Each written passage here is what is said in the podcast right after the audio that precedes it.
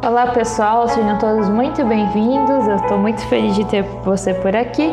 Nós estamos no 35 dia de 142 dias e hoje nós vamos refletir em Números 14, a partir do versículo 1. Mas para não ficar muito extenso, eu vou dar uma breve contextualizada para vocês. Aqui o povo de Israel já tinha sido liberto da escravidão do Egito e eles estavam indo em direção à terra prometida. E essa terra era uma terra muito boa, Deus já tinha prometido para eles. E Moisés deu a missão de 12 homens irem olhar a terra para ver se era boa, para ver as condições que ela tinha. Só que a resposta que 10 desses 12 homens que foram vigiar a terra não foi nada boa. Eles contaminaram todo o povo com isso, começaram a reclamar. E então teve duas pessoas que deram uma resposta diferente. E é sobre isso que nós iremos falar hoje. Vamos ler o versículo 6.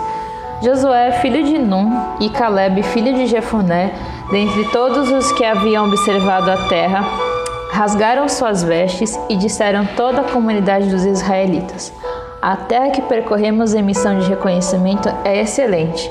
Se o Senhor se agradar de nós, ele nos fará entrar nessa terra e onde há leite e mel com fartura, e a dará a nós.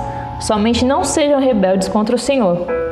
E não tenham medo do povo da terra, porque nós os devoraremos como se fossem pão.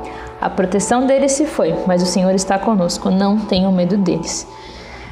Então, Josué e Caleb sabiam das dificuldades que seria para tomar essa terra, só que eles falaram assim: se o Senhor se agradar de nós. A pergunta que quero deixar para você hoje é: Deus tem se agradado de você? Ou você só está reclamando? Ou você só está vendo que ainda não aconteceu? Que você possa olhar para isso. Tenha uma atitude de agradecer e de olhar para as coisas boas, tá bom? porque até mesmo nas coisas ruins nós podemos tirar proveito, nós podemos tirar várias lições. Então, é isso, pessoal, e amanhã nós voltamos com mais uma reflexão.